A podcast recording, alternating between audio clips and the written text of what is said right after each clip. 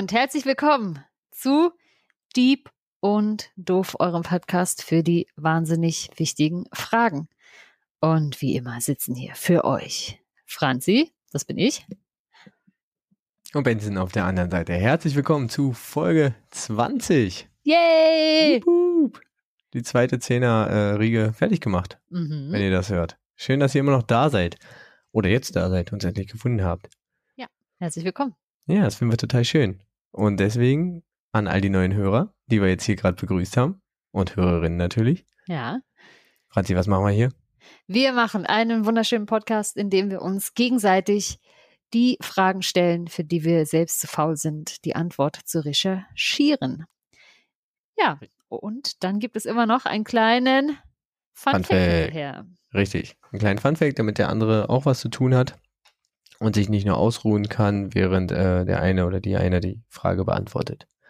Genau. Und diese Woche hat Benson mich was Geiles gefragt, weil ich mich mit dem Thema schon länger beschäftige und habe mich deshalb sehr über deine Frage gefreut, Benson. Wollen wir sie gleich zum Anfang nochmal nennen, damit ihr schon mal wisst, worauf ihr euch gleich freuen könnt? Na klar, ich kann es ja äh, nochmal erzählen, wie ich drauf gekommen bin. Ja, Und zwar habe ich ein äh, Wahlplakat gesehen mit der Forderung 52 neue Feiertage für Berlin.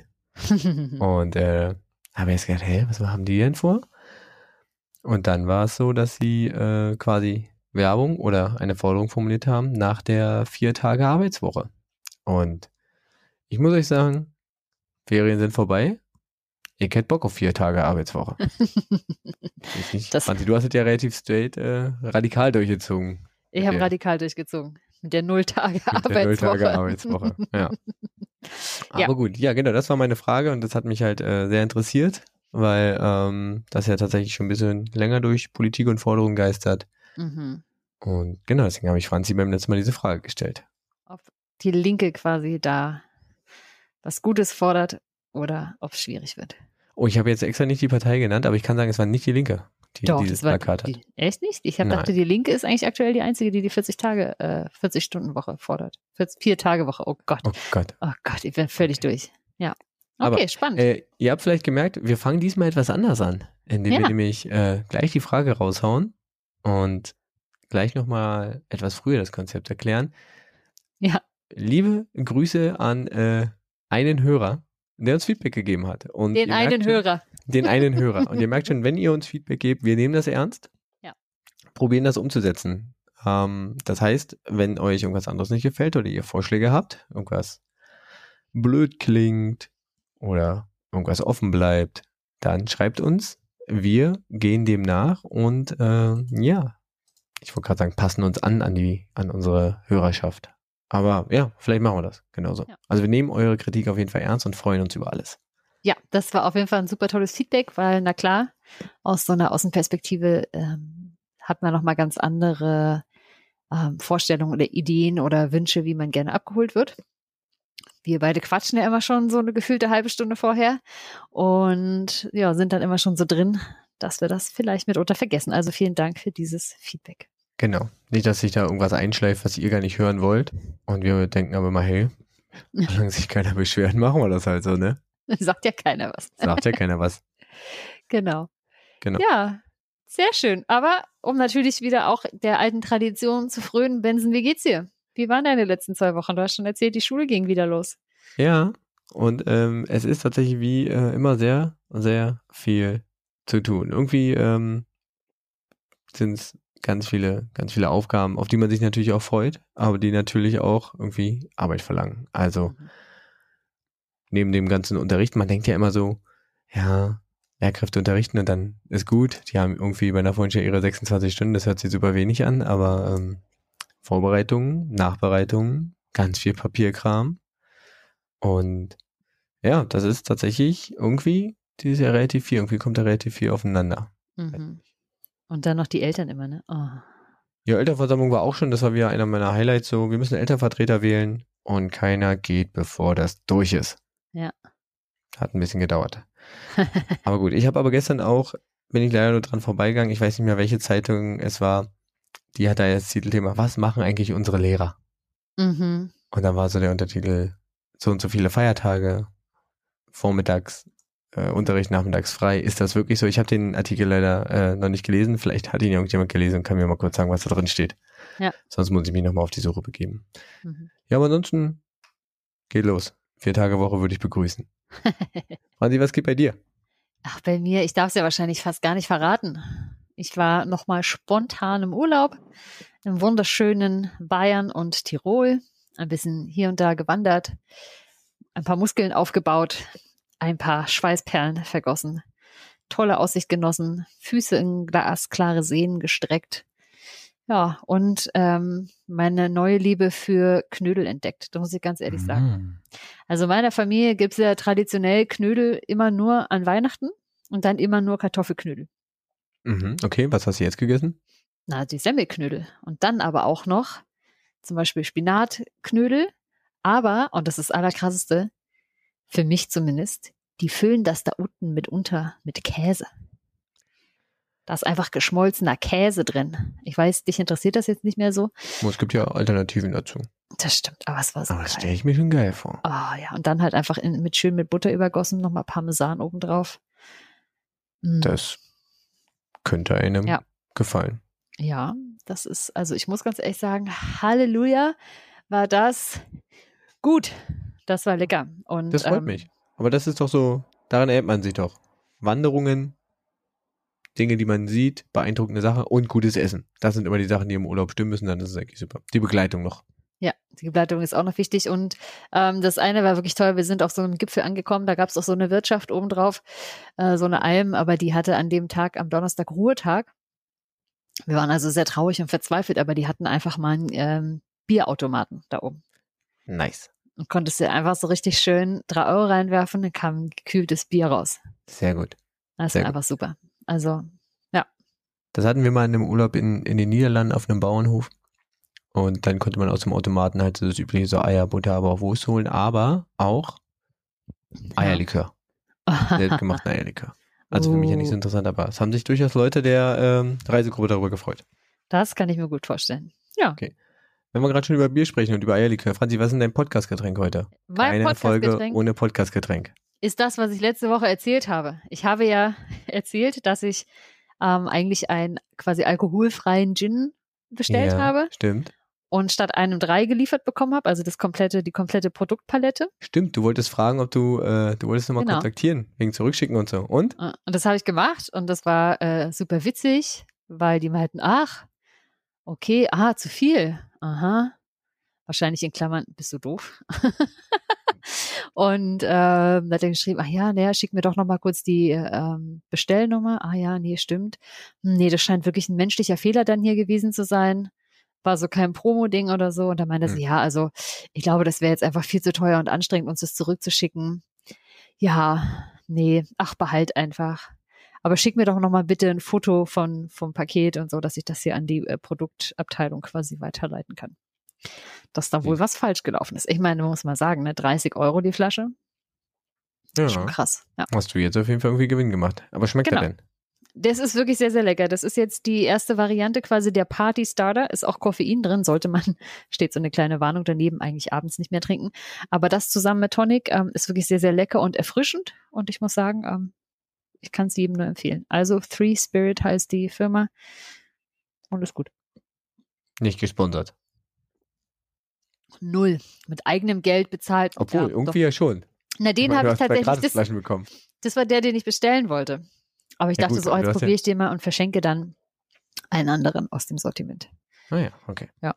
Genau, weil ich dachte so jetzt mit Koffein, das ist, glaube ich, besser als den zum Runterholen, weil ich will ja gleich noch Du willst mal durchstarten und erklären. Durchstarten und erklären. Genau. Sehr gut. Was trinkst du denn heute Schönes? Äh, ja, gar nicht so was Außergewöhnliches. Es sind noch so, so Reste vom, vom Ostseeurlaub. Hm. Ähm, habe ich hier noch so eine Hanseporter. Uh, Ähm, was aber dein unglaublich Gesicht sagt süß nicht uh. Ah ja, okay. Mhm. Das ist wirklich unglaublich süß. Ich hab's echt, ähm, also es ist süffig und geht gut weg. Mhm. Ähm, Mhm. aber es ist halt echt unglaublich süß. Das glaube ich. Deswegen. Hat so Porter so an sich, ne? Ja, habe ich lange nicht getrunken. Werde Ja. ich wahrscheinlich, ist jetzt ganz okay, werde ich aber wahrscheinlich auch nicht demnächst mal sagen, okay, jetzt habe ich wieder Bock auf einen Porter. Mhm. Ich glaube, es reicht jetzt erstmal wieder ein paar Jahre vor. Ja. Und ich habe gehört, da braut irgendwie am Wochenende jemand sein erstes Bier. Das wollte ich doch vielleicht irgendwann als Podcast-Getränk nehmen. Naja, das kannst du doch dann machen. Ja, aber Wir ich sind dachte, jetzt schon heiß drauf. ich, jetzt schon heiß drauf. Na gut, okay. Aber es zählt nur, wenn ich gleichzeitig auch eins habe. Das möchte ich mal gesagt haben. Oder haben wir also erstmal ähm, Das, gleiche Getränk. Podcast-Getränk. Ja, Ja, das ich kriegen wir finde-. Weil wenn es selbst gemacht ist, finde ich, ist es fair enough. Du kriegst dann äh, im Winter, wenn es wieder kühler ist, also jetzt bald, kriegst du auch mal einen leckeren Kombucha dann von mir. Sehr cool. Freue ich mich Sehr drauf. gut. Gut. Ja. Haben wir wieder äh, zehn Minuten Vorgeplänkel voll. Tipptopp. Wir sind on point. Dann ähm, lehne ich mich jetzt derweil zurück Mach das mal. und ähm, lausche deine Ausführung zu der Realisierbarkeit, Vor- und Nachteilen vielleicht, der vier Tage Arbeitswoche. Der vier Tage Arbeitswoche. Genau. Damit habe ich mich beschäftigt und warte, ich muss hier ganz kurz noch, ich muss hier ganz kurz noch was machen. Ja, so, jetzt habe ich das alles auf dem Bildschirm. Super, das habe ich nämlich dieses Mal nicht so toll vorbereitet. Sehr gut. Das ist sonst. das ist ungeschnitten.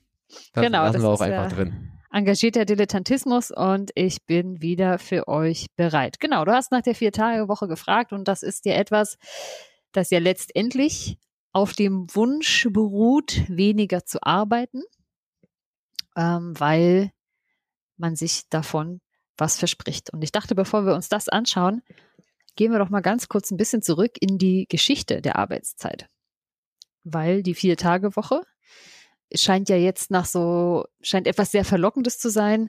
Und rein geschichtlich gesehen ist aber die Fünf-Tage-Woche mit dem Acht-Stunden-Tag eigentlich eine richtige Errungenschaft.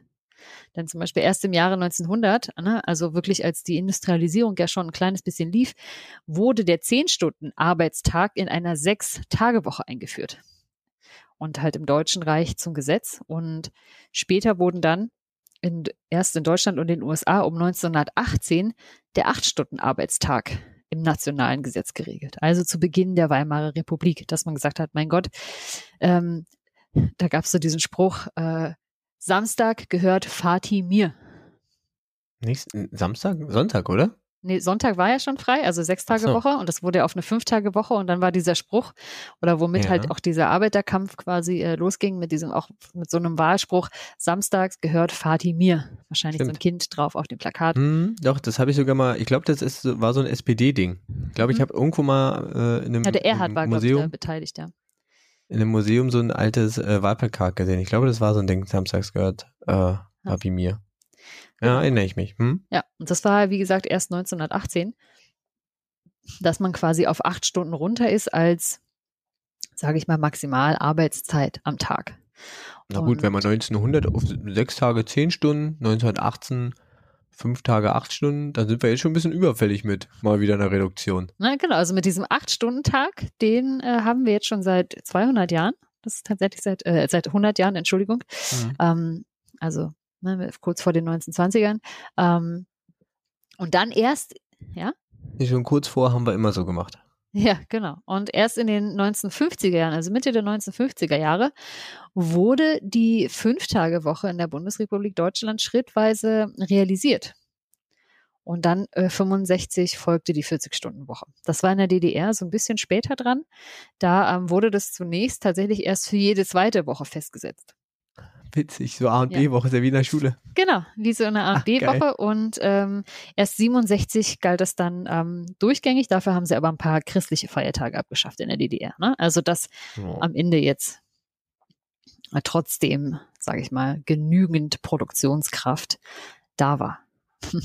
das ist, ähm, ja, das ist also Stück für Stück sukzessive eben runtergebrochen werden, gerade äh, geworden, auch gerade natürlich, weil damals die Gewerkschaften äh, viel, viel stärker ja eigentlich noch waren und Menschen, Mhm. sage ich mal, diese Arbeiterschaft viel, viel ähm, breiter noch war an Masse, also an der Masse der ArbeitnehmerInnen als heute. Das heißt, sie waren natürlich noch viel, viel besser und kräftiger organisiert.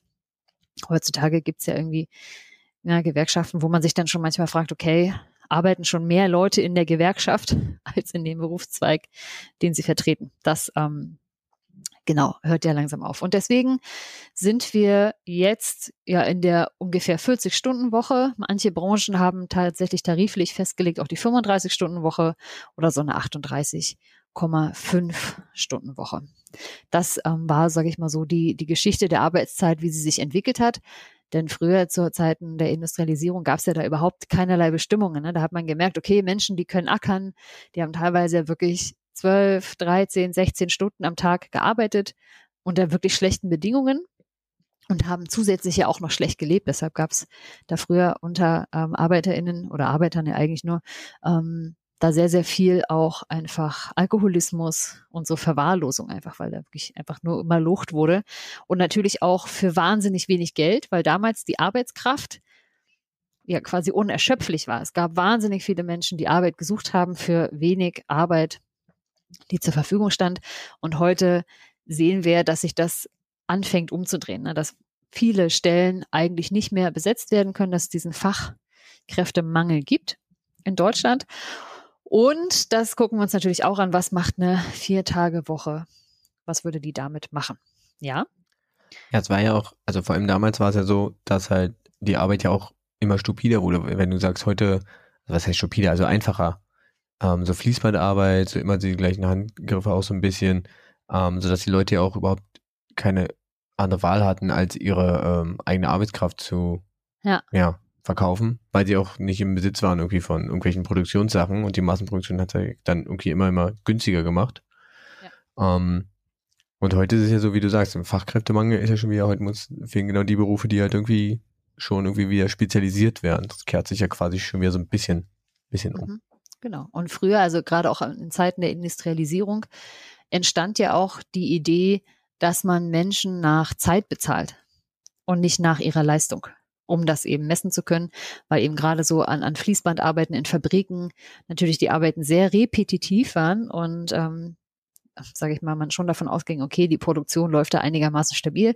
Das heißt, ihr bekommt in der Zeit so und so viele Stücke fertig und darauf wird dann letztendlich der Lohn für die Arbeitszeit festgesetzt. Vorher war das ja anders. Da hast du eben gewirtschaftet, zum Beispiel in der Landwirtschaft, da hattest du eben deinen Ertrag und hast den eben verkauft, hast damit gehandelt. In der Landwirtschaft waren ja die Arbeitszeiten natürlich immer an den Tagesrhythmus ähm, gekoppelt. Da wurde halt früh aufgestanden, dann wurde bis äh, zur Dunkelheit gearbeitet und eben dann im Sommer mehr, im Winter weniger. Und da gab es ja jetzt nicht so ein direktes Verhältnis zwischen Arbeitszeit und der Entlohnung, sondern eben da ging es tatsächlich um dann Produkt und den Wert auf dem Markt. Genau. Das ist sage ich mal so, die Geschichte der Arbeitszeit. Da wurde sehr, sehr viel gekämpft. Und wenn man das historisch betrachtet, ist eben die fünf äh, Stunden Woche, äh, die fünf Stunden Woche, ich komme damit immer durcheinander, die fünf Tage Woche mit 40 Stunden, wow, eine Errungenschaft eigentlich. Und quasi das ist äh, die Folge von Arbeitsschutzgesetzen, die einfach ArbeitnehmerInnen schützen sollen. Kleiner Funfact zwischendurch. Ja. Ähm, was glaubst du, was die erste Firma in Deutschland war, die jemals ein Fließband eingesetzt hat? War das nicht eine Zigarettenfabrik? Nee. Nee. Ein anderes Genussmittel. Bier. Nee, auch nicht. Also Genussmittel eher, also so also. Zucker. Es war die äh, Firma Balsen. Aha. Balsen ah. hat äh, 19, irgendwann, Industrie 1900 irgendwann das, das erste Fließband in Deutschland jemals eingesetzt. Mhm, ja. Cool. Also kleiner Funfact schon so zwischendurch. Sehr Heute hauen wir raus. Heute haben wir raus, genau. Und ähm, jetzt könnte man sich ja fragen, okay, das hat ja jetzt irgendwie ne, 100 Jahre, 50 Jahre gut funktioniert. Menschen haben so gearbeitet. Das schien ja irgendwie kein Problem gewesen zu sein vielleicht. Warum wird also überhaupt auf einmal die Forderung einer ähm, Vier-Tage-Woche laut? Könnte man sich ja fragen, ähm, warum denn eigentlich? Das läuft doch eigentlich ganz gut. Das lief jetzt 100 Jahre, 50 Jahre gut. Warum kommen Menschen auf einmal auf die Idee, dass, ähm, dass sie nicht mehr so belastbar werden. Was passiert denn eigentlich? Hast du da eine Idee? Weil letztendlich zeigt es ja schon, dass Menschen anscheinend weniger belastbar sind in der Arbeit im Schnitt als früher. Ja, na gut, also das ist ja wieder so ein Argument, haben wir schon immer so gemacht. Mhm. Was ich irgendwie in vielen Bereichen irgendwie schwierig finde. Ich glaube, die Arbeit hat sich verändert mhm. und ich glaube, die Arbeit ist in, wird auf kürzerer Zeit anstrengender. Und ich glaube, ich könnte mir vorstellen, dass es ähm, auch damit zu tun hat, weil Anforderungen an Arbeit und Anforderungen an Arbeitskraft auch wegen Globalisierung immer schneller wird. Und ist deswegen tatsächlich vielleicht einfach mehr, also man schafft mehr in kürzerer Zeit. Mhm. Und deswegen könnte ich mir vorstellen, dass man sagt, ähm, vielleicht ist es dann sinnvoll, das Level ein bisschen runterzufahren ähm, und dafür ein bisschen mehr Erholungszeit, also dieses berühmte, dieser berühmte Begriff der Work-Life-Balance irgendwie, die ein bisschen auszubauen. Weil ich glaube, auch wenn es vielleicht nicht körperlich anstrengender manchmal geworden, äh, in vielen Berufen geworden ist, ähm, also weil zum Beispiel in der, wie du sagtest, in der schaffenden Industrie jetzt irgendwie die großen Stahlgießer irgendwie in der, äh, im Pott werden ja auch immer weniger, dass sie, und die körperlich anstrengend, also die körperlich richtig vorne Arbeit wird vielleicht ein bisschen weniger. Jedenfalls bei uns in Deutschland. Ähm, glaube ich trotzdem, dass die Arbeit nicht weniger anstrengend wird. Einfach auch, weil sich die Geschwindigkeit vielleicht erhöht. Mhm. Das wäre mein, meine Ja. Idee. Das ist tatsächlich ähm, wirklich so die, die ähm, Erhöhung der Geschwindigkeit ist einer der großen äh, Faktoren, die zu dollen, großen Belastungen am Arbeitsplatz gehören. Also, also diese Arbeitsintensität, das, was du meinst, dass einfach mehr Aufgaben in kürzester Zeit erledigt werden, gerade weil Digitalisierung uns hilft. Wir haben Unterstützung von Computern und so weiter, sodass ähm, einfach die Sachen viel, viel schnelllebiger sind. Gleichzeitig ist es zum Beispiel auch eine große Belastung, wenn man das Erleben hat, dass man wenig Handlungsspielraum hat auf der Arbeit. Ne, wenn man früher vielleicht noch so auf seinem Hof war und da irgendwie gewirtschaftet hat und das war relativ klein. Oder man hat in kleineren Unternehmen gearbeitet, die jetzt nicht so riesengroße Konzerne waren, so dass man da vielleicht noch mehr irgendwie auch Ideen mit einbringen konnte. Ist es heute so, dass man in, wenn man zum Beispiel in großen Konzernen arbeitet, oft ja wenig Handlungsspielraum hat, weil so eine Strategie vorgegeben wird. Dann sowas wie fehlende oder geringe soziale Unterstützung, Mobbing, Bullying am Arbeitsplatz, zu lange Arbeitszeiten, ne, viel Überstunden oder ungünstig geschaltete Schichtarbeit, zum Beispiel gerade Menschen, die viel nachts arbeiten müssen. Arbeitsplatzunsicherheit, ein destruktiver Führungsstil. Und tatsächlich, was ich super spannend fand, ist das eine Sache, die uns wirklich stresst auf der Arbeit und die uns oft arbeitsunfähig macht, ist, wenn wir unterbrochen werden auf der Arbeit. Und wir werden zum Beispiel, du jetzt vielleicht nicht, du hast in deinen ne, 45 Minuten Unterricht einigermaßen Ruhe, sage ich mal. Das ist jetzt ein abgeschlossener, eine abgeschlossene Situation. Klar, da stören vielleicht SchülerInnen oder so. Aber es ist jetzt nicht so, dass dir noch ständig eine E-Mail reinflattert, da kommt noch mal ein Telefonat um die Ecke, dann kommt noch mal ein Kollege oder eine Kollegin rein und hat noch mal eine kurze Frage. So, das ist jetzt nicht der Arbeitsalltag. Hingegen halt Menschen, die zum Beispiel am Rechner sitzen, da kommt eben wirklich mal schnell hier die E-Mail rein, da muss noch mal jemand quatschen, da muss irgendwie das noch mal, das noch mal. Man kommt irgendwie nicht dazu, so einen roten Faden in seiner Arbeit aufrechtzuerhalten und muss eben immer wieder von vorne anfangen. Ähm, tatsächlich, was du da beschreibst, ist, ähm, stimmt soweit, wenn man sagt so, man hat Unterricht und man verfolgt so einen Plan, man plant ihn ja, Ja. wie steigt man ein, was macht man wann, ähm, was möchte man erreichen und so, da hat man einen Plan und sowas. Aber tatsächlich ist dieses Ganze drumherum tatsächlich doch genau so, wie du es wie du sagst. Also man Mhm. wird hier nochmal unterbrochen, dann will da ein Kollege oder eine Kollegin was von dir, dann kommt da eine E-Mail von der Schulleitung irgendwie, was irgendwie ganz dringend ist. Ähm, Ja. Und ich sage immer so, also ich habe für mich so festgestellt, wenn ich irgendwie auf Arbeit an meinem Schreibtisch eine Stunde effektiv arbeiten will, Unterricht planen, bewerten, was korrigieren, whatever, Ja. muss ich zwei Stunden Zeit einplanen. Mhm. Ja. Und dann fühle ich mich, nehme ich zum Beispiel auch mit nach Hause und mache es dann zu Hause, weil hier habe ich dann irgendwie Ruhe. Aber hier ist dann irgendwie so, ich will eigentlich zu Hause nicht. Ich will Ja. irgendwie, ich, also ich finde den Vorteil schön, von Arbeit loszufahren und zu sagen, jetzt ist, kann ich mich irgendwas anderes Ja. äh, widmen. Ehrenamt, ähm, Freizeit, Sport, whatever, ja. Ja. Aber Ja. passiert halt nicht, weil die Effe Arbeitseffektivität, ist jedenfalls bei mir so, ist auf Arbeit nicht so da. Weil dann doch diese, diese Unterbrechungen doch irgendwie da sind. Genau, ja. Und ähm, solche Sachen nehmen eben tatsächlich vermehrt zu. Ne? Gerade weil Menschen dann ja auch erschöpfter sind und wenn man sich erschöpft fühlt, dann nimmt man sich nochmal schnell eher eine Pause, dann sitzt man da jemanden, sieht man jemanden sitzen, man hält einen kleinen Plausch, hat wieder jemanden unterbrochen und so zieht sich das ja eigentlich Stück für Stück durch. Beziehungsweise auch viele Pausen, die wir am Arbeitsort machen, sind ja oft auch nicht effektiv. Ne? So für die Regeneration. Und deswegen habe ich mir mal angeguckt, wie ist denn eigentlich so der Krankenstand? Im Schnitt hast du ein Gefühl, wirklich im Schnitt, wie viel deutsche ArbeitnehmerInnen, wie viele Tage die im Jahr krank sind? Nee, kann ich, kann ich nicht sagen. Ich kann jetzt von mir so ausgehen, ich bin im Schnitt vielleicht so zehn Tage der, im, im Jahr. Lass, ist lass es 14 sein, also so zwei Wochen vielleicht so. Ja, also zwei Wochen ist tatsächlich so der Schnitt. Mhm. Wenn man sich überlegt, das sind ja zum Beispiel Menschen weniger krank, dann sind wieder andere mehr krank oder man ist noch aufs Kind krank geschrieben. Und tatsächlich ist es so, dass die Arbeitsunfähigkeit wegen psychischen Erkrankungen tatsächlich zunimmt. Die liegt schon bei 17,1 Prozent. Wow.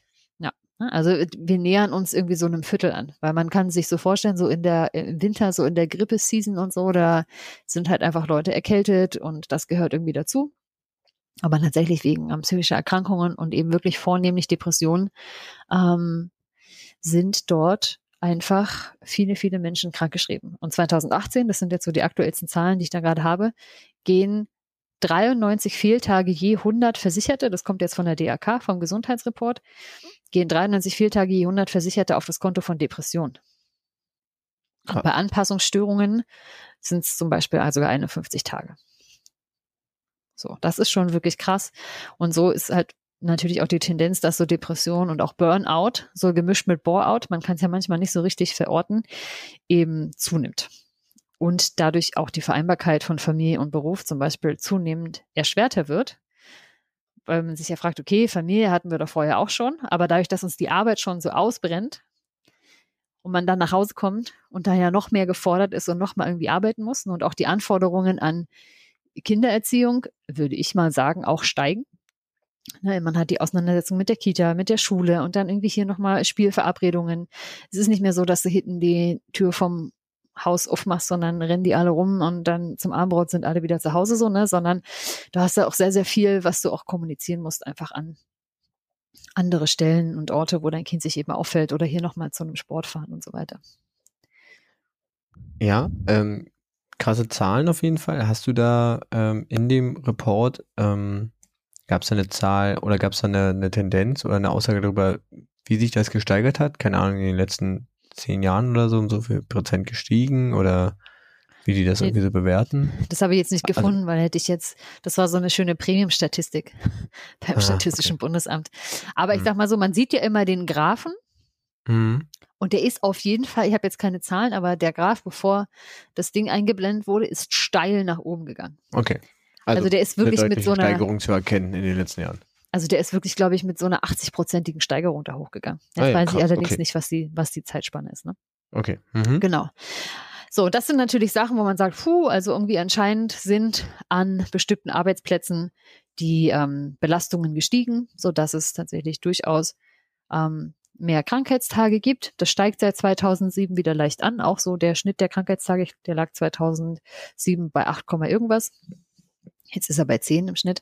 Und ähm, genau, Menschen mit psychischen Erkrankungen am Arbeitsplatz, ne, die durch Belastung entstehen, die fallen ja tendenziell auch mehr als diese 10 Tage aus. Ne? So, das ist, da gehen ja Krankschreibungen noch manchmal bis zu einem Jahr. Und das sind dann ja auch Stellen, die nicht unbedingt nachbesetzt werden. So, genau. Mhm. Was man sich also von der Vier-Tage-Woche prinzipiell verspricht, ist eine bessere Work-Life-Balance und dass man einfach ähm, weniger gestresst ist von der Arbeit und mehr Regenerationsphasen hat. Das Mhm. ist so ein bisschen die Idee dahinter, ne? Mehr Zeit für sich und für das Persönliche. Wir leben ja auch gerade in einem Zeitalter, wo es uns relativ gut geht, ne? wenn man so diese Maslow'sche Bedürfnispyramide hat. Da ist so die Existenzsicherung, das ist alles abgeschlossen und wir sind jetzt eigentlich als Gesellschaft zum Großteil, ne? natürlich nicht alle, aber sage ich mal doch so, so eine Mehrheitsanteil der Gesellschaft befindet sich gerade auch besonders nochmal gefördert durch Social Media so in diesem letzten Abschnitt ebenso diese Selbstbehauptung, ne, Selbstdarstellung, so diese persönlichen Bedürfnisse Mhm. zu befriedigen. Ja, ich kenne auch, das äußert sich auch so ein bisschen darin, also auch dieses mehr Freizeit zum Beispiel haben. Ich kenne halt ganz viele Leute, die also sowohl in meinem Beruf als auch woanders eher Teilzeit arbeiten, Mhm, zum Beispiel. Ja. Die ja quasi eine Vier-Tage-Woche machen mit Lohnverzicht. Ja. Äh, ich kenne aber auch Leute, die in Unternehmen arbeiten, wo zum Beispiel man teilweise vorher die Wahl gestellt wird, ähm, willst du mehr Geld oder willst du mehr Freizeit? Und die wählen halt schon seit Jahren irgendwie mehr Freizeit. Mhm, Weil sie halt ja. sagen, das Geld reicht mir, dann arbeite ich lieber weniger irgendwie und dann ist es halt irgendwie ein Tag mehr Urlaub im Jahr oder zwei irgendwie. Genau, Also ja. das kenne ich, so- oh, höre ich bei ganz vielen mittlerweile. Ja, weil Selbstverwirklichung, ne, das ist so das, was eben gerade dran ist, unsere Bedürfnisse darunter sind befriedigt. Das sind ja sowas, ne, so Individualitätsbedürfnisse, dann darunter soziale Bedürfnisse, Sicherheitsbedürfnisse und dann wirklich so diese physiologischen Sachen, die sind bei uns ja alle abgedeckt. Ne, Also so, das ist ähm, auch unsere Arbeit nicht für alle natürlich, aber für den Großteil ähm, sorgt dafür, dass wir ein Dach über dem Kopf haben, dass wir essen können. Und dass hier und da ja noch was übrig bleibt, um eben Freizeitaktivitäten nachzugehen. Sonst würde man na, diesen Lohnausgleich nicht wählen. Das ist natürlich klar, das ist nicht für alle möglich. Es gibt auch äh, nach wie vor Menschen, die wirklich in sehr prekären Arbeitsverhältnissen ähm, sind und sich das eben so nicht leisten können. Die würden da ne, jetzt auch sagen, ja, okay, weniger arbeiten, schön wär's. Aber wir reden ja jetzt von der Idee, vier Tage Woche bei vollem Lohnausgleich. Das ist ja die Idee. Na, also ich arbeite dann nur noch 32 Stunden, 30 Stunden. Ist ja auch ähm, ne, die Idee, man sagt ja vier Tage Woche oder 30 Stunden Woche. Das sind ja so diese zwei Konzepte, die so ein bisschen rumschwirren bei vollem Lohnausgleich. Und das Spannende ist, dass Island da eine wirklich groß angelegte Studie gemacht hat. Seit 2015 nämlich haben die ein großes Experiment zu den Auswirkungen der verkürzten Wochenarbeitszeit bei vollem Lohnausgleich und man muss aber auch sagen, Personalausgleich untersucht. Ah, krass. Ja. Aber die waren auch, ich glaube, Island hatte letztens auch eine groß angelegte Studie mit, ich glaube, über 2000 Menschen ähm, zum bedingungslosen Grundeinkommen, oder? Das War weiß ich jetzt leider nicht so genau. Ich glaube, es war auch Island, aber gut. Ja. Bevor ich was Wir haben in Deutschland auch gerade so eine Studie laufen, nur mit ein paar hundert Hm. Leuten, aber genau, ich konnte leider nicht finden, aber ich, äh, den Bericht, den packen wir quasi in die Folgenbeschreibung gerne mit rein. Ähm, den haben sie veröffentlicht. Ich konnte da drin leider irgendwie beim Querlesen kurz auch ähm, oben nicht finden, wie sie das jetzt genau finanziert haben, aus welchen Mitteln. Weil die haben sich tatsächlich wirklich darauf konzentriert, äh, was das mit den ArbeitnehmerInnen macht. Na gut, das genau. werden wahrscheinlich auch Projektmittel dann gewesen sein. Mit Also, Sicherheit, ja. Forschungsmittel, Drittmittel irgendwie. Genau, und die hatten in zwei Testläufe ungefähr. Der erste, ähm, der ging los 2015 und jetzt bis, ähm, ich glaube, die haben bis 2019 das gemacht, 2019, 20, also ungefähr viereinhalb, fünf Jahre lief dieser Test. Und da haben in der Spitze ungefähr bis zu 2500 ArbeitnehmerInnen teilgenommen und im zweiten Testlauf ab 2017 waren nochmal mehr als 400 Personen dabei. Das ist für Island natürlich eine krasse Zahl. Ne? Ich meine, die haben so ungefähr jetzt, sind die, glaube ich, knapp vor 400.000 Einwohnern oder so. Hm. Das ist natürlich nicht so wahnsinnig viel. Das heißt, es ist schon ein repräsentativer Prozentsatz auf jeden Fall der Mhm. Bevölkerung. Und die haben dafür Menschen aus dem öffentlichen äh, Sektor genommen. Das waren ähm, Polizistinnen, ErzieherInnen, Krankenschwestern, und Krankenpfleger, ähm, aber auch quasi die öffentliche Verwaltung. Da haben die äh, Menschen genommen. Und das Cool ist, sie hatten auch eine Kontrollgruppe aus den Bereichen. Also sie haben auch geguckt, wie ist es jetzt bei Menschen, die das eben nicht machen und den Job ganz normal weiterarbeiten. Wie ist da die ähm, Produktivität und das Wellbeing? Also die haben sich konzentriert darauf, auf die Argumentation, dass dann die Produktivität abnehmen würde und ist es dann wirklich dazu geeignet, sage ich mal, das Wohlbefinden der ArbeitnehmerInnen zu steigern. Mhm. Genau. Und sie haben tatsächlich folgende Erkenntnisse rausbekommen. Das erste ist, die Leistung und Produktivität sind bei der Vier-Tage-Woche relativ konstant geblieben. Was Über die Zeit schon, jetzt. über die Zeit, ja. Viereinhalb, Ja. fünf Jahre. Das finde ich schon krass. Die Anzahl der Überstunden ist im Vergleich zur Fünf-Tage-Woche nicht übermäßig angestiegen, was man hätte Okay. vermuten können. Die Ja. Umstellung auf die Vier-Tage-Woche ist nicht so aufwendig gewesen, wie man befürchtet hatte. Die Okay. Angestellten waren insgesamt weniger krankgeschrieben. Ah. Ne? Und durch die Vier-Tage-Woche nutzen viele Angestellte die Freizeit sinnvoll, zum Beispiel um einen Sport auszuüben, ein Ehrenamt auszuüben, oder? Und das ist auch eine ganz, ganz äh, interessante ähm, ähm, Erkenntnis dieser Studie. Dadurch, dass Männer und Frauen dann zum Beispiel beide 30 Stunden gearbeitet haben, die haben irgendwie auch zum Beispiel geschaut, dass sie dann ein paar Familien dabei haben, wo dann beide Elternteile an der Studie teilnehmen war es halt gut, dass beide quasi, quasi Teilzeit arbeiten konnten bei vollem Lohn. Ja, was, so eine, was, was eine Frau manchmal ja sowieso schon macht, 30 Stunden arbeiten, aber eben weniger Lohn. Das heißt aber, beide waren dann vom Einkommen her noch gleich gut aufgestellt und konnten sich dadurch aber die Care-Arbeit besser aufteilen. Ja, krass. Ja, stimmt. Ja. Vor allem, wenn du ja, du musst ja nicht zwangsläufig den gleichen Tag frei haben. Da hat einer, Ja. keiner Montag, einer Freitag, da hat man das Genau. Wochenende zusammen und dann kann man da irgendwie mehr Care-Arbeit leisten. Ja. Was ja sonst tatsächlich immer äh, zum, übermäßigen Großteil an, an Frauen hängen bleibt. Genau, weil sie eben oft ne, immer noch weniger verdient vielleicht als ihr, ihr Partner, also wenn es jetzt in einer heterosexuellen Beziehung ist. Hm. Und ja, dass das bei Frauen ja einfach auch immer einen Karriereknick bedeutet, weniger Verdienst, Mhm. dann später auch in der Rente natürlich weniger Bezüge. Und dass das, was das angeht, auf jeden Fall ein geeignetes Instrument zu sein scheint, Um da ein Um- bisschen E- Equality, Gleichheit Genau. reinzubringen. eine Gleichberechtigung zu schaffen. Ja, Genau. cool. Weil quasi die Frau auch im selben Umfang wie bisher die Care-Arbeit leisten kann, aber trotzdem gleich verdient und da keine Abstriche machen muss. Ja, Genau. und der Mann ja natürlich auch Care-Arbeit leisten kann, weil er ja Genau. nicht, so wie sonst ist, die Frau Ja. macht die Care-Arbeit und arbeitet deswegen weniger und er arbeitet irgendwie fünf, Genau. fünf Tage. Ähm, ja, ja. Genau, das ist, also was das angeht, ist das, glaube ich, ein gutes Argument. Und insgesamt Mhm. zeigt sich da also eine positive Entwicklung für die ArbeitnehmerInnen. Ähm, und diese Ergebnisse werden jetzt weiter ausgewertet. Auch Spanien fängt gerade an, da so einen Testlauf zu machen. Frankreich hat ja auch schon vor einiger Zeit auf die 35 Woche, äh, Stundenwoche runter reduziert. Und man guckt jetzt, ob das, ne, könnte das für Deutschland irgendwie was sein oder nicht. Eine Sache, die zum Beispiel dafür sprechen würde, die sich damals gezeigt hat, als man von der Sechs-Tage-Woche auf die Fünf-Tage-Woche runter reduziert hat, ist, dass Menschen einfach schlicht und ergreifend mehr Zeit haben, Geld auszugeben. Haha. Ne? Was wiederum Stimmt. einfach was wiederum die Wirtschaft dir ankuppelt, weil du Ja. kannst entweder mehr einkaufen gehen und irgendwie Freizeit verbringen oder du kannst eben andere Freizeitaktivitäten wahrnehmen, du kannst in einem Verein sein. So, es gibt eben mehr Zeit, Geld auszugeben und du hast aber trotzdem genauso viel Geld wie vorher. Mhm. Was noch ein weiteres Pro war, was sie festgestellt haben, das kann man sich aber auch denken, dass du weniger Fehlzeiten hast durch feste Termine. Zum Beispiel, wenn du dich irgendwo beim Bürgeramt mal melden musst, wenn du einen Zahnarzttermin hast oder jetzt einen dringenden Arzttermin. Das musst du eben jetzt nicht mehr in deiner Arbeitszeit machen, um die dann entweder stressig rauszuarbeiten oder ne, so ein Minusstunden irgendwie zu sammeln, Hm. sondern du kannst die einfach auf deinen freien Tag legen. Ja, Ja. stimmt. Genau. Und was, äh, was sie ähm, auch dann beschrieben haben, ist, dass das Arbeiten insgesamt effizienter wurde, weil man mehr delegiert hat, genau geschaut hat, wer übernimmt jetzt eigentlich was. Ähm, und ein großes Pro war beim Umstellen eben, dass einige Prozesse reflektiert wurden, um zu gucken, okay, wir machen die jetzt eben, ne, wer wir die schon immer so machen.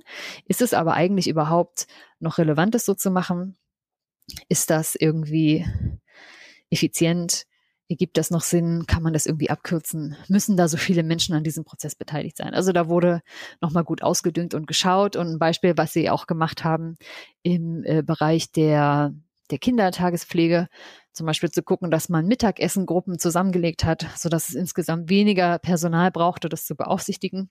Oder dass man schon Kolleginnen früher in den Feierabend geschickt hat, sukzessive damit, wie auch die Kinder schon den, die Schule, den Hort oder dann so verlassen. Mhm.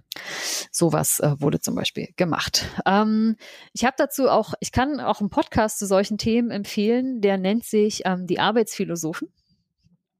Die beschäftigen gehört. sich, ja, die beschäftigen sich ganz, ganz viel mit so New Work-Themen und wie solche Sachen funktionieren kann. Und da habe ich vor einiger Zeit ähm, schon mal eine Folge gehört mit Lasse Reingans. Da geht es um die 25-Stunden-Woche. Also Oh, wow. noch mal ein bisschen krasser. Das hat, naja, ist natürlich ein Software-IT-Unternehmen. Da ist eh, jetzt sage ich mal, alles digital, da kann man das gut machen. Und da hat er das mit seinen ähm, MitarbeiterInnen einfach mal ausprobiert, die alle auf eine 35 äh, 25-Stunden-Woche runter zu reduzieren. Und er hat gesagt, dass ähm, er das auch erlebt hat, dass die Menschen trotzdem das Gleiche schaffen. Sie kommen eben dann für diese fünf Stunden zum Beispiel am Tag ins Büro.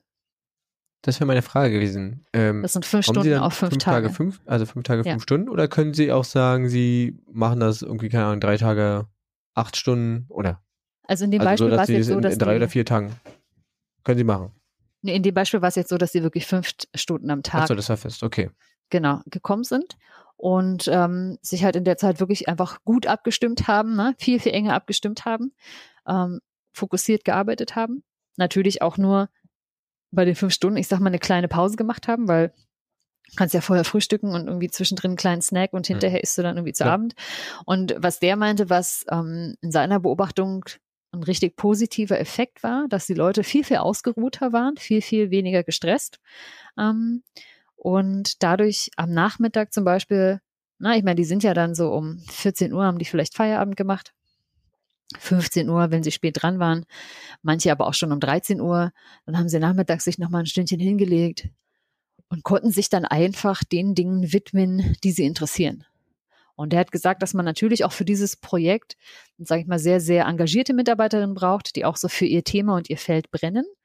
Weil seine Feststellung war dann, dass sie sich einfach dann in ihrer Freizeit auch mit spannenden Neuerungen und Themen, was die Softwareentwicklung angeht, andere Firmen beschäftigt haben und so aus ihrer Freizeit Inspiration und Ideen mitgebracht haben, die wieder quer von anderen Sachen kamen, die sie dann im Berufsalltag wieder anwenden konnten, um da einfach für mehr Innovation zu sorgen, zum Beispiel. Ja, das ähm, waren, sage ich mal, die Positivbeispiele. Es ist natürlich ja wichtig, du wolltest wissen, lässt sich das eigentlich leisten? Jetzt mal die Gegenseite zu beleuchten. Und zwar gab es auch einen ähnlichen Versuch in Schweden mit Pflegekräften, weil man da gucken wollte, okay, die Pflege ist da ähnlich unterbesetzt wie in Deutschland. Kann man diesen Beruf attraktiver machen, wenn man zum Beispiel eine Viertagewoche anbietet? Hm, das habe ich schon ein paar Mal gehört, dass es auch ähm, eine Forderung ist, gerade vermeintlich unattraktive Berufe dadurch ähm, attraktiver ja, zu machen. Ähm, genau, zu steigern. Genau. Da gab es ähnliche Erkenntnisse, dass es für die Pflegekräfte schon gut ist. Ne? Also das alles dieses Positive. Und gleichzeitig hat man aber festgestellt, dass man sich das in Schweden aus zwei Gründen nicht leisten kann. Dauerhaft. Zum einen ähm, ne, gibt es ja dadurch äh, einen Mehrbedarf an Personal, gerade in Berufen wie in der Pflege oder wie ähm, ne, in der sozialen Arbeit oder auch gerade äh, in der Lehre an Schulen.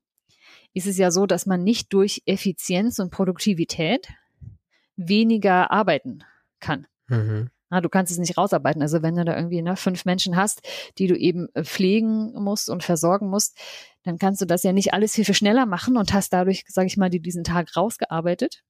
Ja, das passiert ja jetzt schon, dieses immer, immer schneller machen, aber genau. aufgrund des Mangels. Also genau, eben aufgrund des Mangels. Ja. Und ähm, es müsste ja gleichzeitig, um das zu realisieren, müsste es auch also weniger Menschen geben, die zu pflegen sind, damit das hinhauen würde. Das heißt, okay, das sie passiert jetzt eher nicht. Das steigt genau. ja eher, weil unsere genau. Bevölkerung, unsere ja. Gesellschaft überaltert. Genau, das steigt eher und das heißt, die mussten eben dann natürlich versuchen, um das auszugleichen, mehr Pflegekräfte einstellen das heißt, die Personalkosten sind, ich glaube, Sie haben das umgerechnet auf ungefähr eine Million Euro angestiegen. So, also mehr Kosten einfach für dieselbe Arbeit. Und das zweite Problem war, dass sie aber überhaupt nicht genügend Menschen gefunden haben, um quasi diese fehlenden Stellen zu besetzen. Das heißt, man hat das dann wieder rückabgewickelt und eben die Konsequenz daraus gezogen, dass das eben in bestimmten Berufen nicht ohne erheblichen finanziellen Mehraufwand möglich ist. Okay, dass das nicht unbedingt dafür sorgt, mhm. dass du jetzt, dass der Beruf attraktiver wird, nur weil du da regelmäßig einfach nur, nur vier Tage arbeiten kannst. Gerade wenn du das nachher auf, äh, sage ich mal, den gesamten Arbeitsmarkt runterbrichst, hat ja wiederum jeder Job nur eine Vier-Tage-Woche. Das macht also einzelne Berufe ja nicht äh, interessanter als vorher. Mhm. Weil die Arbeitsbedingungen ja, im Vergleich, auf jeden, ja im Vergleich dann auf jeden Fall nicht, weil alle das ja. Feature haben. Aber ähm, hast du ähm, einen Plan, wie lange die das gemacht haben in Schweden? Also über welchen Zeitraum dieser Versuch ging? Das weiß ich jetzt nicht mehr ganz genau, aber schon, also es glaube ich, waren nicht mehrere Jahre, aber ich denke schon, dass sie das, ähm, ich würde jetzt tippen, ich kann es nicht sagen, aber schon so ein Jahr bestimmt gemacht haben, versucht haben. Also, ich weiß es nicht genau. Hm, was ich in dem Sinne spannend äh, finde oder finde, oder welche Frage ich mir da stelle, vielleicht weiß es noch irgendjemand und kann es da ein Feedback geben wenn die weniger arbeiten, muss man, na klar, wie du sagst, muss man mehr Leute einstellen. Das heißt, sie ja. müssen bezahlt werden. Jetzt ist die Frage, ob, du hast ja vorher bei den Vorteilen gesagt, die Leute werden weniger krank zum Beispiel, ja. haben weniger Kranktage. Ähm, das heißt, die Krankenkassen sparen ja da. Ob sich das inwiefern, also wie groß die Diskrepanz ist zwischen den Sachen, die ja tatsächlich auch in der Krankenkasse und in der Pflegekasse vielleicht auch eingespart werden, mhm. zu den erhobenen Mehrkosten. Und ich glaube, das lässt sich, das sind ja zwei verschiedene Dauer, ob sich das ja gut, aber dann müsste es da vielleicht daraus finanziert werden. Ja. Also es gibt Wäre ja also vielleicht eine Möglichkeit, aber ich denke, dass mhm. das, na, ich meine, wenn du halt sagst, okay, zehn Tage ist der Schnitt und wenn es mal gut läuft, sind es vielleicht irgendwie acht Tage oder so. Es gibt vielleicht weniger Langzeitkrankgeschriebene, aber ich glaube, dass das das am Ende nicht aufwiegt, weil ich meine, das sind am Ende 80 Stunden, ne? Das ist, das ist natürlich nicht wahnsinnig viel auf so eine also es würde ja, ja gut, aber wenn du sagst, der, der, also ich meine, wenn der Durchschnitt in, äh, im Jahr zwei Wochen krank ist, sagen wir mal zehn ja. Tage. 80 Stunden. Dann sind das genau, dann sind das 80, 80 Stunden, das sind quasi zwei Wochen. Wenn das der Durchschnitt ist, wie viele Arbeitnehmer haben wir in dem, dem Beruf? Ja, schon ordentlich, also ordentlich und nicht genug, ne?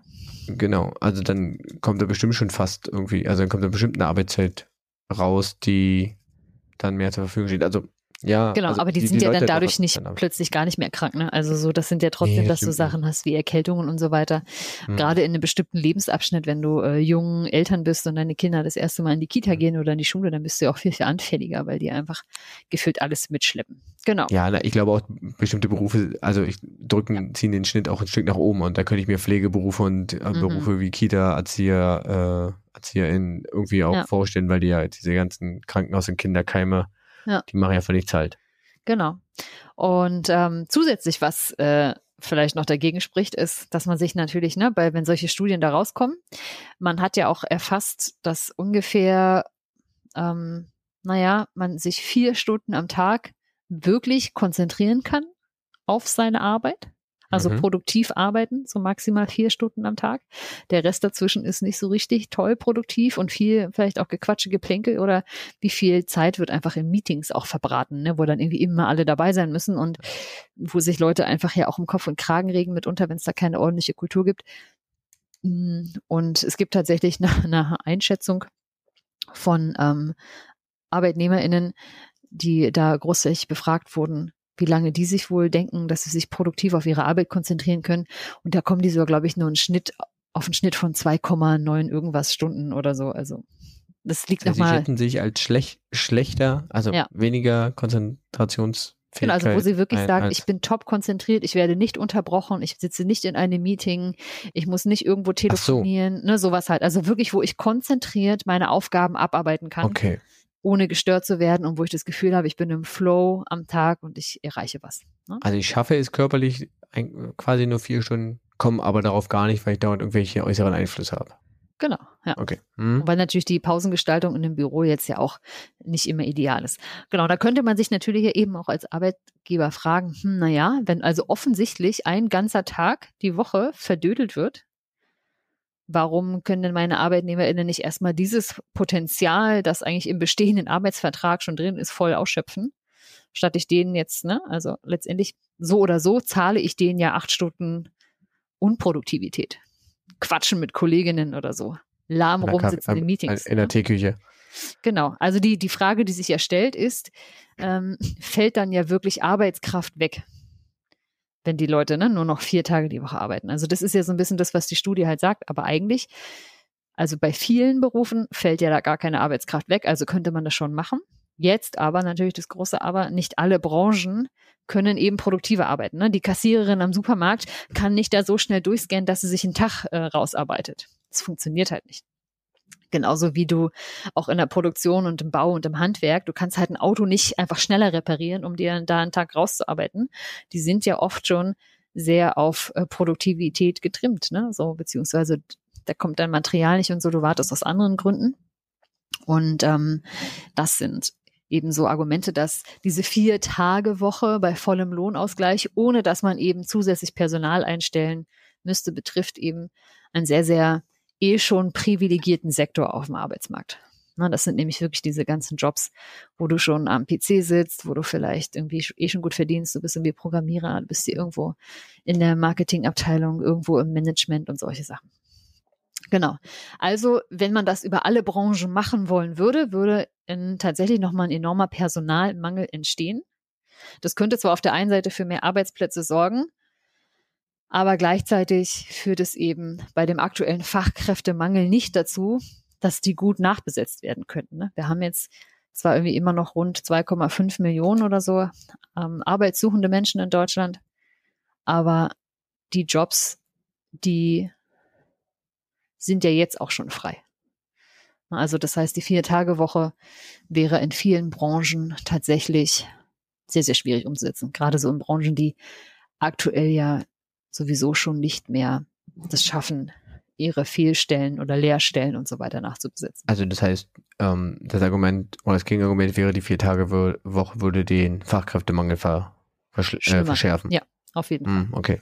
Weil gerade ne, in so Branchen wie zum Beispiel der sozialen Arbeit und, und der Lehre, so, siehst es ja bei LehrerInnen und so weiter, Mhm. wenn jetzt alle einen Tag weniger arbeiten würden, müsste ja jemand anders diese Arbeit übernehmen. Und die Personen sind ja nicht da, weil sie fehlen ja jetzt schon. Also wer soll es denn eigentlich machen?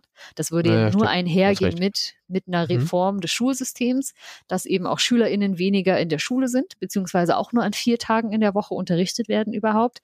Dann müsste man ja ne, irgendwie nochmal den gesamten Lehrplan überarbeiten. Was schmeißt man jetzt da raus? Ähm, damit würde das einhergehen, da geht es noch. Aber wenn Menschen, die gepflegt werden müssen, die werden ja eh rund um die Uhr auch gepflegt, den kannst du ja auch nicht sagen, so, jetzt ist mal der Tag, an dem äh, geht's euch gut, Freunde. Da braucht ihr nichts. Auch ohne uns. Da wird auch auf der Intensivstation brav weitergeatmet. So, da so, das funktioniert ja natürlich nicht. Ne? So. Ja, gut, ähm, aber, aber da müsstest also es funktio funktioniert halt nur mit mehr Personal. Genau. Ja, und natürlich mehr Personal zum einen und das, was ja viele sagen, eben die Unterstützung durch die Digitalisierung. Man könnte ja zum Beispiel auch gerade in diesen ganzen Pflegeberufen oder was man ja auch hat in, in der Ergotherapie, in der sozialen Arbeit, ähm, in diesen ganzen Berufen, wo man ja schon 25 Prozent der Arbeitszeit meistens als indirekte Leistung drin hat. Also nicht ganz. Bei Ergotherapeutinnen ist es ganz, ganz katastrophal. Ich glaube, bei Physiotherapeutinnen ist es auch so.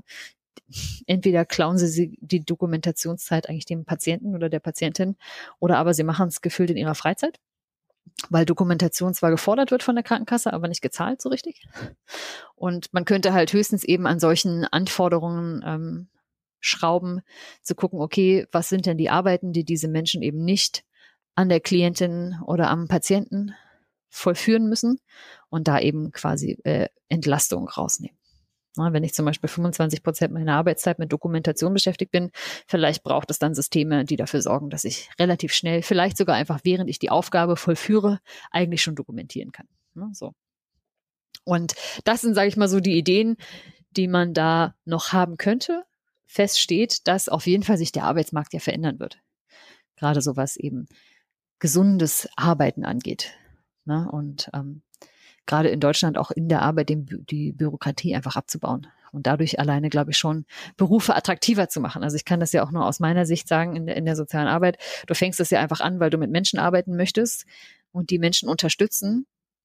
Und wenn du damit jemandem einen Termin hast und dann hast du gefühlt gut gearbeitet und hast eine gute Leistung erbracht und du hast die Person echt irgendwie auf ihrem Weg nochmal ein Stück vorwärts gebracht, das wird dir ja zum Beispiel genauso vergütet, wie wenn du da irgendwie wirklich gesessen hast, das alte Klischee, die SozialarbeiterInnen essen nur Kuchen mit den Leuten und trinken ein bisschen Käffchen, ne? das wird, ich meine, da wird ja auch leistungsmäßig kein Unterschied gemacht, was du jetzt gemacht hast. Und trotzdem aber musst du halt dich hinterher hinsetzen und das alles mehr oder weniger minutiös dokumentieren für den Fall, dass da irgendwie na, was ist, was nicht ganz so richtig gelaufen ist.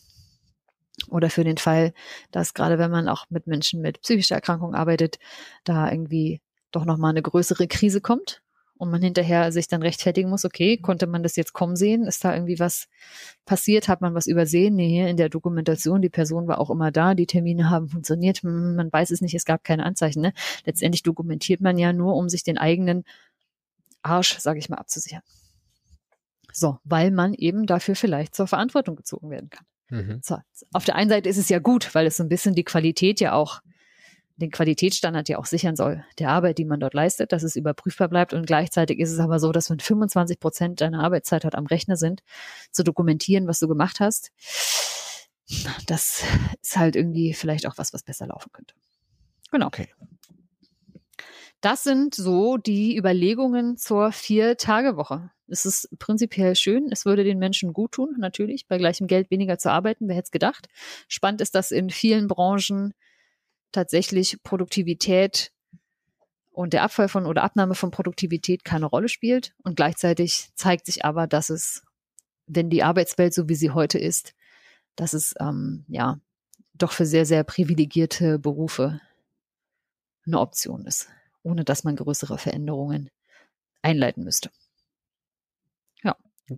Das ist, glaube ich, ganz äh, gute Zusammenfassung zu allem. Vielen, vielen, vielen Dank, ähm, dass du da beide Seiten äh, beleuchtet hast. Ich habe nur noch die Frage, also jetzt deine persönliche Einschätzung, nachdem du dich ja so ein bisschen reingelesen hast, ähm, wenn Parteien damit jetzt quasi in die Forderung gehen und Ja. wie, für wie, also auch rein politisch, für wie realistisch hältst du es denn tatsächlich, dass da ein Modell kommt? Hm, Ich würde sagen, dass natürlich auf dem freien Arbeitsmarkt und in der Wirtschaft diese Dinge ja schon gemacht werden. Na, sie werden ausprobiert. Es gibt viele Firmen, was heißt viele schon? Es gibt eine Handvoll Firmen im Vergleich, die solche ähm, ähm, Sachen umsetzen, die vier Tage Arbeitswochen haben bei vollem Lohnausgleich. Ne? Die auch gerade bei Startups, da kannst du dir das überlegen, dass du dein Business von vornherein hier auch darauf auslegst. Da findet man das sehr, sehr häufig in, in, in Beraterfirmen, in, in so Tech-Firmen. Da ist die Wirtschaft der Politik ja auch eh immer voraus, weil die Dinge ja einfach gelebt werden. Es gibt ja kein Verbot dagegen. Hm. Und wenn die aber Politik zählst, jetzt. Aber du zählst auch gerade Beruf, also hast als Beispiel gerade irgendwie Berufe aufgezählt, die, wie, wie ähm, du sagtest, wieder in diese privilegierten genau. Sparte fallen. Und das ist ja letztendlich, ich finde, hm. der, der freie Markt, der freie Wirtschaftsmarkt ist ja immer, sage ich mal, der auf jeden Fall in den höheren Etagen da, in dem, wo es eben nicht mehr darum geht, dass du Dinge jetzt wirklich produzierst, sondern eben den ganzen Wasserkopf oder die Arbeit halt drumherum machst. Ne? Da, ähm, da wird das ja durchaus schon gemacht. Da gibt es diese Konzepte. Da muss die Politik das ja nicht fordern. Die Politik fordert das ja, so würde ich das ja verstehen, für entweder alle Berufe oder gerade für Berufe, wo es Fachkräftemangel gibt, um zu versuchen, sie dadurch attraktiver zu machen. Mhm. Das heißt, das sind oft ja Berufe, die entweder aus eh öffentlicher Hand finanziert werden, wie mhm. LehrerInnen und die ganze soziale Arbeit, na, auch wenn sie jetzt nicht direkt äh, bei einem öffentlichen Träger sind oder da angegliedert sind, beziehungsweise eben die ganzen Kassenberufe, das ist ja auch ne, gesetzlich versichert, es ist ja auch letztendlich ja, aus im weitesten Sinne aus öffentlicher Hand. Und eigentlich fordert die Politik das ja nur für sich selbst.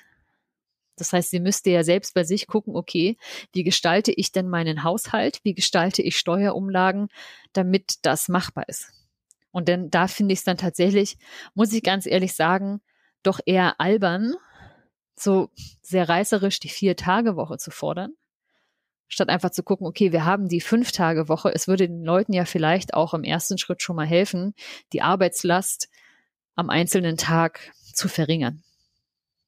Hm. Ne? So.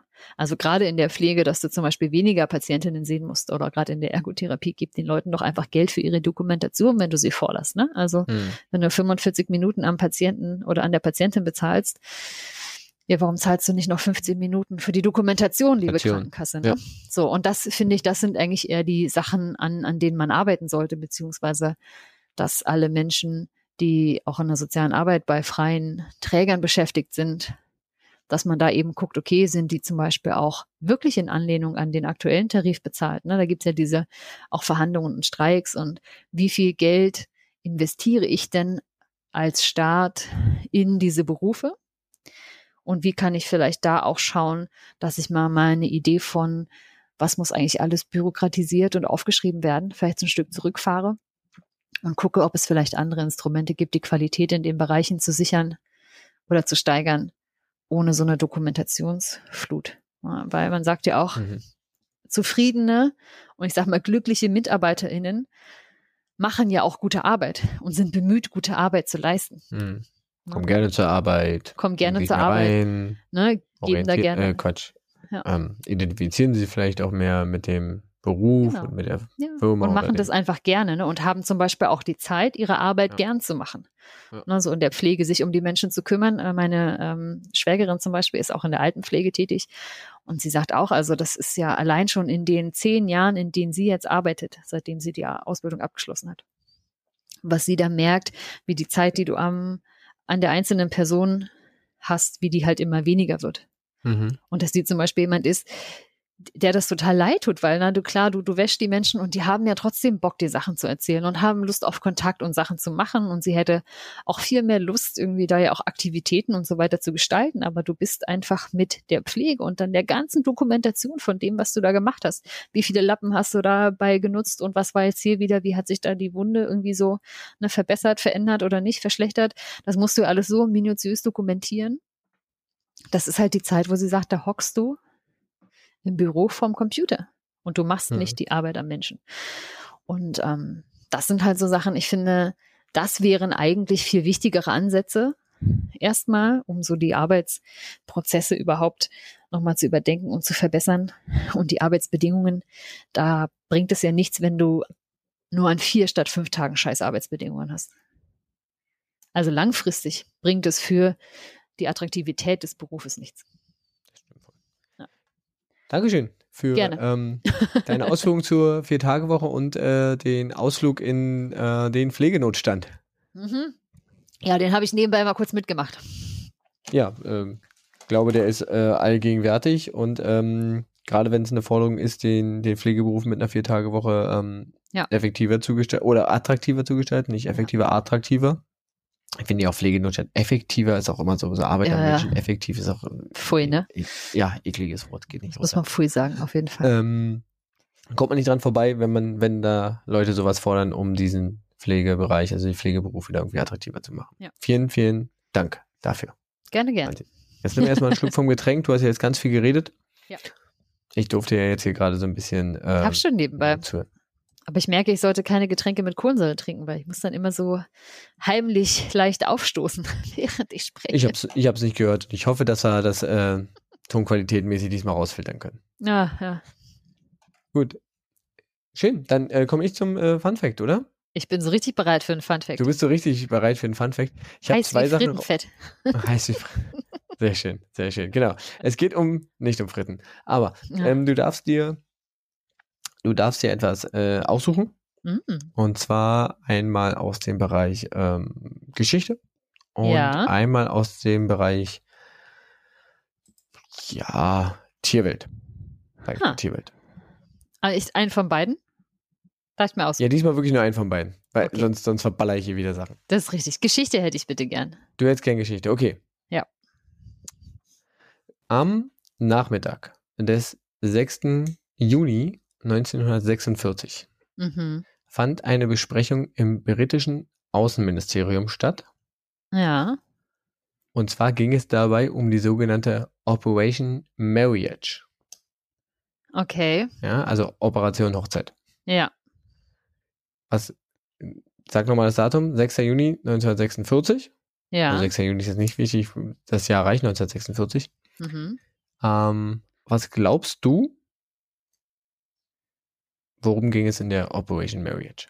War das das, als sie das total schlimm fanden in den UK, dass die quasi potenzielle Königin Elisabeth da den Philipp heiratet, weil der irgendwie da Griechenland, Deutschland und so Feinde, Feinde heiraten sollte? Äh, oh, war das nicht vorher? Ich glaube, das war vorher. Haben die vor 46 geheiratet? Ah, ich bin, äh, mein royales Wissen ist so schlecht. Mein, äh, mein royales Wissen ist so schlecht. Also es war es auf jeden Fall nicht. Okay, ich guck Ähm, mal nebenbei, wann die geheiratet haben, aber erzähl mal bitte. Mach mal. Ähm, genau, also es war nicht, es hat quasi im übertragenen Sinne mit äh, einer Hochzeit zu tun. Und zwar ähm, 1946. Man äh, weiß ja, der Krieg in Europa ist gerade vorbei. Ja. Und ähm, Großbritannien hat ja auch Teile ähm, von Deutschland unter Verwaltung gehabt zu der Mhm. Zeit. Ja? Ja. Deutschland wurde ja aufgeteilt für die jüngeren Hörer. Ähm, lest mal ein Geschichtsbuch. Machen wir an anderer Stelle. Und zwar wurde dort in der Operation Marriage beschlossen, dass ähm, in Deutschland ein neues Bundesland gegründet wird, was Ah. zuvor aus zwei Bundesländern bestand. Ah, warte, warte, oh Gott, wo waren die Briten? Richtig. Ist es Rheinland-Pfalz? Nein, Nordrhein-Westfalen. richtig. Es Ah, ist äh, am 21. Juni 1946 wurde die Vermählung von äh, den Bundesländern Nordrhein und Westfalen quasi ähm, durch das durch das Overseas Reconstruction Committee in London endgültig äh, genehmigt und damit ähm, Ah. das, dieses Bundesland erschaffen. Sie wollten es so ein bisschen einfacher verwalten, aber auch ähm, quasi so, um die Wirtschaft dort leichter aufzubauen, den Verwaltungskreis einfach ein bisschen äh, zusammenfassen, ähm, um da halt auch diese ganze Ruhr, äh, das Ruhrgebiet halt mit Kohleförderung und sowas, ähm, ja, mehr zu fördern und all sowas. Und deswegen wurde quasi von außen ähm, Hm. die Hochzeit dieser zwei deutschen Bundesländer, Länder äh, vorangetrieben. Das war die Operation Marriage. Nicht schlecht. 46. 46, ja. Ja. Weil, wann hat die Queen geheiratet? 20. November 47. Wirklich was danach. Ja, war danach. Ich war also gar nicht so, so, so weit weg. Ja, siehst du, und ich habe gesagt, mein royales Wissen ist äh, sehr rudimentär ausgeprägt, quasi non-existent. Ich habe Aber ja ich so weiß nicht, ob man kleine- das braucht. ich habe so eine kleine Guilty Pleasure mit den Royals. Wirklich? sozusagen. Ja, ja. Also Nee, die fragen das sich im Kreuzworträtsel doch immer aus. Ah ja, da kannst du mich immer anrufen. Da weiß ich wahrscheinlich Bescheid. Dann mache ich das. Gut, das war mein Funfact heute. Geil, Ähm, sehr schön. und, kurze Redezeit. Jetzt musst du mir noch eine, eine Frage fürs nächste Mal Ja, um die Ohren hauen.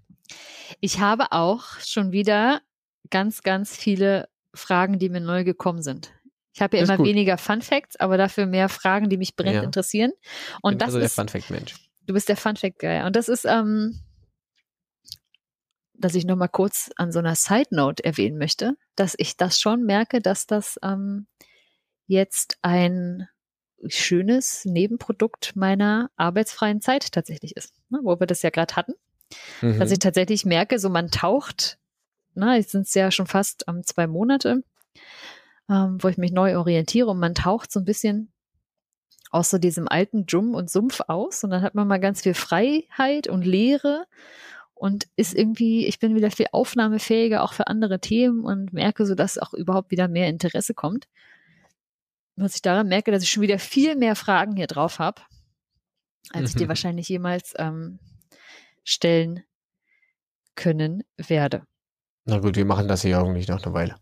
Das ist richtig, genau. Und jetzt ähm, habe ich so ein bisschen zwei, zwei, die mich irgendwie doller interessieren. Beide darf ich auch haben- aussuchen? Ja, beide haben mit Menschen zu tun. Ah, ich hasse Menschen. und äh, ja, es gibt eins und zwei. Tor eins oder Tor zwei? Dann nehme ich Tor 1. Tor eins. Okay, ich habe gerade gemerkt, es ist wie dieser Trick, wenn man die ähm, Münze wirft, während sie in der Luft ist, weiß man, was man sich eigentlich wünscht, was das Ergebnis ist. Und so hatte ich das gerade auch. Und ich habe mir tatsächlich zwischen gewünscht, oh Gott, sag Tor eins. Ja, Und es ist Tor, Tor eins. Und zwar, die Antwort ist vielleicht mh, sehr einfach, Und das ist gut. könnte sein. Aber ich finde, ich glaube, du findest da da spannende Sachen.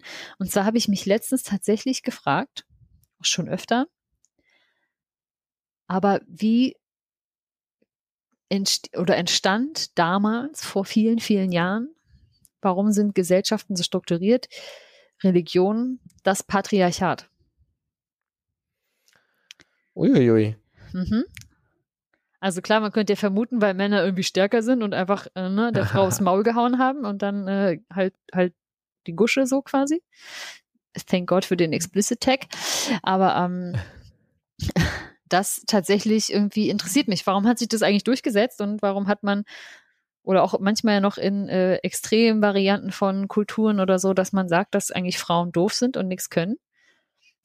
Aber wir ja alle wissen, dass es nicht stimmt. Und wie, wie schafft, also warum ist, wie ist man jemals darauf gekommen, dass das irgendwie, Eine gute Gut, Idee ist. dass es eine gute Idee ist Ja. oder für Gesellschaften gut oder so? Ja. Könnt ihr mir vorstellen? Das haben Männer gesagt. Wahrscheinlich, ja. Ja. Genau. Aber wie sind sie da, warum und wie sind sie damit durchgekommen, ist ähm, Ja. eine interessante Frage. Ja. Ähm, vielleicht auch, warum hält das immer noch? ja, genau. Ja. Ja. Ähm, ich hoffe, ich finde darauf äh, eine Antwort. Ähm, werde mich in die Recherche stürzen. Ja. Und wer mich dabei unterstützen möchte, kann und kann uns natürlich kontaktieren oder dann in diesem Fall mich. Mhm. Ähm, und zwar mit einer E-Mail an benson.diebunddoof.de oder auf Twitter unter dem Handle Dieb und Doof. Wenn ihr Franzi eine Rückmeldung zu ihrer Folge geben wollt, gerne, gerne. könnt ihr das auf Instagram tun unter dem Handle Dieb und Doof. Oder Franzi eine Mail schicken, denn sie hat heute, seit heute wieder die Zugangsdaten zu dieser E-Mail. Yes. Äh, einfach ein franzi.diebunddoof.de ähm, oder ihr hinterlasst einen Kommentar, dann lesen wir es beide, dann könnt ihr auch alle anderen lesen. Das ist vielleicht der größte Effekt Ja. auf unserer Homepage. Und dann haben wir diese 20. Folge jetzt auch fertig hinter uns gebracht. Hoffentlich was Genau. gelernt. Ja, ich denke doch. Und ich trinke jetzt noch mein Getränk aus. Mhm. Und dann machen wir das ganze Ding mal für die Veröffentlichung fertig, oder? Jawohl. Dann wünschen wir euch einen schönen Sonntag oder welchen Tag auch immer, wann immer ihr das hört. Vielleicht auch, keine Ahnung, zum Einschlafen, wenn ihr mit uns quasi ins Bett geht, ist ja auch nicht schlecht. Vielleicht Mhm. sind wir da sehr beruhigend und ähm, dann fangt ihr das fünfmal an, weil ihr wie immer einschlaft und nicht mehr wisst, an welcher Stelle ihr wart. Genau. Lasst uns doch mal wissen, wann und wo Ja? ihr das hört. Auf jeden Lasst Fall. uns das ruhig mal wissen, Schreibt uns das in mal. welchen Situationen ihr äh, uns im Ohr habt. Ja. Das würde uns auch sehr interessieren. Gerne auch auf Instagram mal so eine lustige Story machen. Was macht ihr, während ihr Dieb und Doof äh, hört? Taggt uns doch einfach mal. Wir teilen das weiter. Unser Online-Game ist ja tatsächlich eigentlich fast nicht vorhanden. Aber Ich ihr schaff könnt uns zum Leben erwecken. Ja, genau. Huh. Super. Uh, Gerade so Sehr gerettet. Alles Dann klar. war's das von uns. Ja. Habt noch einen schönen Tag, Abend, Morgen. Und Bis zum nächsten Mal. Freizeit. Bis zum nächsten Mal. Ciao. Ciao.